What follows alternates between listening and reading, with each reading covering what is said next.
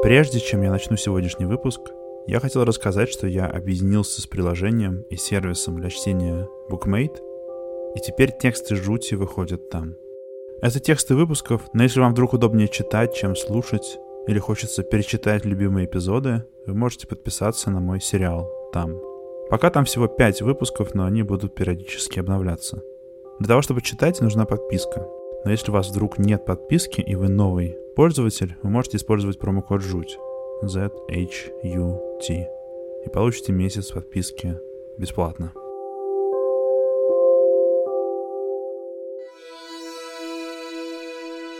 Сильно южнее Алтая, Тывы и Бурятии, между Монголией и Китаем лежит пустыня Гоби. Ее название с монгольского переводится как «безводное место». Это третья по величине жаркая пустыня в мире, растянувшаяся в длину на 1600 километров. С 19 века, когда российские путешественники активно исследовали Центральную Азию, они нередко сюда добирались. Например, пустыню Коби описал знаменитый натуралист и географ Николай Проживальский. Сюда путешествовал этнограф Григорий Потанин. А в самом начале 20 века, во время монголо-сычуанской экспедиции, Путешественник Петр Козлов обнаружил здесь мертвый город Харахоту. Некоторые говорят, что он мечтал найти могилу Чингисхана. Точнее, первым загадочные руины нашел бурят Цокто Подмажапов, который был учеником Козлова. И через год сюда прибыл сам Козлов. Харахота был столицей средневекового государства народа тангутов Си-Ся. В старые времена он был цветущим зеленым оазисом – но город был разрушен в 13 веке после нападения армии Чингисхана. И после этого его руины несколько столетий пролежали нетронутыми в песках. Харахота значит «черный город», но Козлов и его соратники называли его «мертвым». В остатках города экспедиция нашла множество артефактов и ценностей, статуэтки, свитки, древние буддистские тексты. Местные жители рассказали Козлову легенду о гибели Харахота. Последним правителем города был богатырь Хара Цзяньцзунь, возглавлявший непобедимое войско. Он намеревался отнять престол у китайского императора. Однако императорская армия окружила город и лишила осажденных воды. Они отвели реку, на которой стоял город, на запад, запрудив прежнее русло мешками с песком. Жители Харахота начали рыть колодец в углу крепости, но воду так и не нашли – их ждала ужасная смерть от жажды. Хара Цзяньцзунь решил вступить в последний бой, а в колодце спрятал все свои богатства. Он убил двух своих жен, сына и дочь, чтобы враги не наругались над ними, а затем погиб вместе с войском в схватке. Взяв город, императорские войска разрушили его, но богатств не нашли. Они наткнулись лишь на двух больших змей с красной и зеленой чешуей – Посчитали их плохим знаком и в страхе покинули это место. Разрушенный город поглотили пески пустыни. Говорят, что местные жители обходили руины стороной, потому что не хотели встретить призраков погибших жителей города. Привет, меня зовут Гриша Пророков, и это подкаст «Жуть».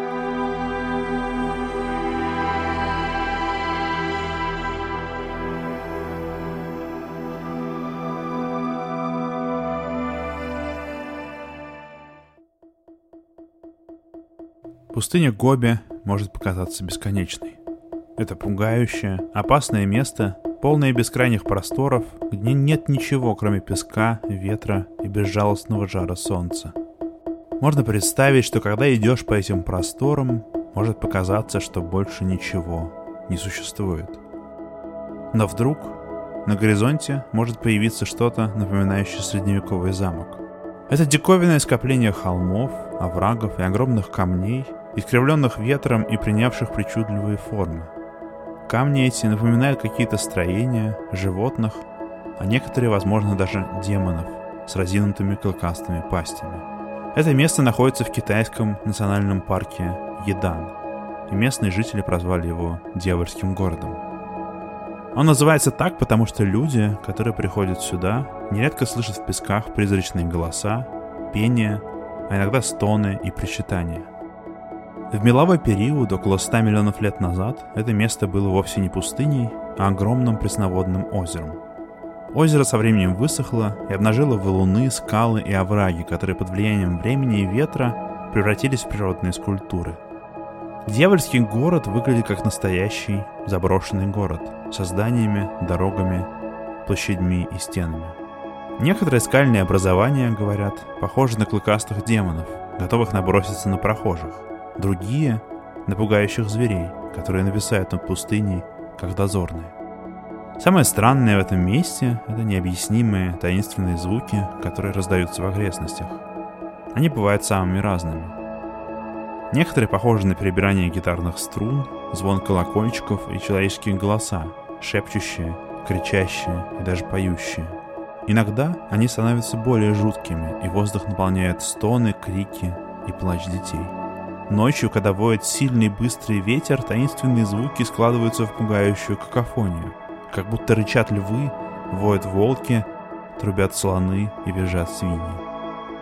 Марко Поло, один из первых европейцев, попавших в пустыню Гоби и писавший про нее, рассказывал об этом феномене.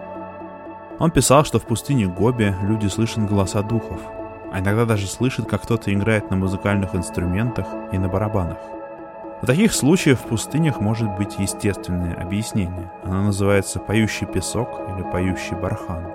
Ветер так ходит в пустыне, пробегает по барханам, сталкивается с камнями и скалами, что пустыня может издавать самые разные звуки, даже музыкальные. Но этим природным феноменом невозможно объяснить другое, о чем пишет Марко Поло. По его словам, в Гобе происходило и такое. Если кто-нибудь путешествовал ночью и отставал от своих товарищей, он мог услышать говор духов, будто бы кто-то зовет человека по имени. И тогда духи заводили человека туда, откуда ему не выбраться, и там человек погибал.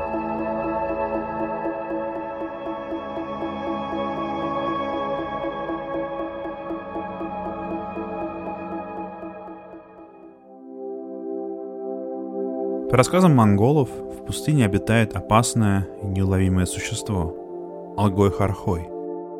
Это большой земляной червь темно-красного цвета, длиной около метра, который живет под землей, а на поверхности появляется только в самые жаркие дни, или, по другим версиям, после дождя.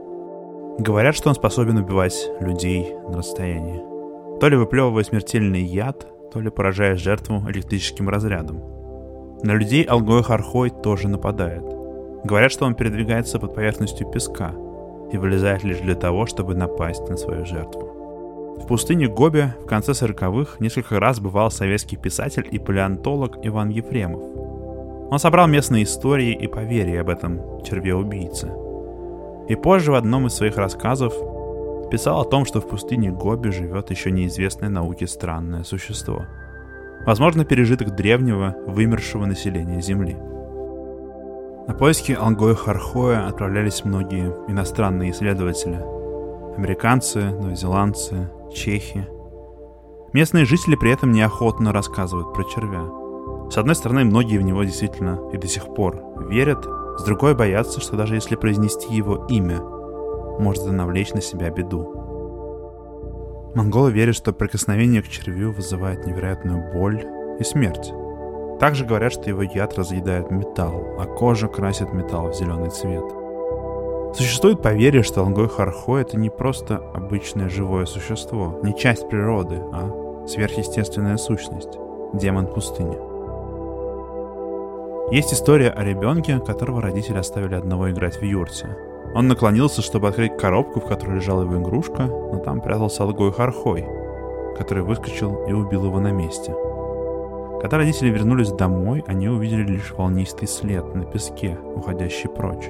Они пошли по следу, чтобы отомстить за своего сына. Но Алгой Хархой убил и их. Говорят, что этот червь нападает на крупных животных и способен, например, убить верблюда. В верблюдах он иногда откладывает свои яйца. Однажды в районе Найон Алгой Хархой убил целое стадо верблюдов. Также существует история, как в 1948 году геологическая экспедиция наткнулась на целое гнездо алгой хархоев. Сначала геологи повстречали одного червя и были крайне взволнованы. На следующий день наткнулись уже на несколько штук и без замедления сожгли их всех. Еще в начале 1920-х годов американский палеонтолог Рой Эндрюс прибыл в пустыню Гоби с палеонтологической экспедицией. Пустыня, кроме прочего, известна тем, что здесь сохранилось множество останков динозавров. Монгольский премьер-министр обратился к Эндрюсу с просьбой найти Алгой Хархоя. По его словам, существо нужно было искать в южной части Гоби. Местные жители, которые встречались Эндрюсу, подтверждали существование чудовища, но палеонтолог ничего не нашел. Позже он написал, что не может считать Алгой Хархоя мифом, потому что вера местных жителей в его существование слишком сильна, чтобы ее отбрасывать.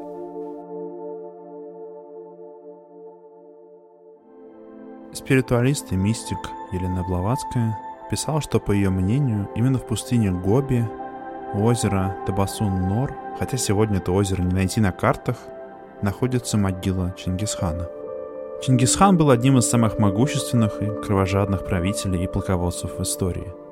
Он создал Великую империю. Империя, созданная Чингисханом, когда-то простиралась от Тихого океана до Каспийского моря. По легенде, перед смертью он велел похоронить его в тайном месте. Скорбящие воины несли его тело, убивая всех, кого они встречали на своем пути. Когда Чингисхана похоронили, следы захоронения были спрятаны. То ли по его могиле пустили пробежать тысячу лошадей, то ли пустили русло реки. Его могилу в Монголии искали и ищут в первую очередь иностранцы. А местные жители не особо этим интересуются. Это почти что табу. Можно предположить, что с ней связаны какие-то суеверные представления. Всем известна легенда, что вскрытие гробницы другого великого азиатского полководца, Тамерлана, принесло с собой великие беды. В 1927 году газеты в первую очередь англоязычные, американские и британские, вдруг стали сообщать новости, что могила Чингисхана обнаружена. Обнаружил ее, как писали в газетах, русский путешественник Петр Козлов. Тот самый, который за 20 лет до этого открыл мертвый город Харахоту. Козлов действительно вернулся в Гобе в 20-е годы. Он хотел это сделать и раньше, но помешали исторические потрясения. Сперва Первая мировая, затем гражданская война в России. Но на самом деле он нашел здесь не могилу Чингисхана, а более древние захоронения – могилы гуннов 3-1 веков до нашей эры. Западные газеты просто раздули из этого сенсацию.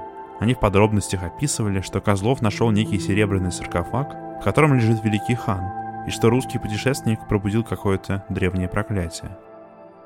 Это была его последняя экспедиция. Цокта, Бадмажапова, его ученика и помощника Несколько лет спустя арестовали, а в 1937 году расстреляли. Сам Петр Козлов умер от болезни в 1935 году. Могилу Чингисхана до сих пор не нашли. Местные жители не стремятся это делать, и в целом это очень трудная задача. Ведь Монголия, и конкретно пустыня Гоби, это огромные безлюдные пространства, в которых легко потеряться, и в которых духи, зовущие тебя знакомыми голосами, могут легко сбить с пути.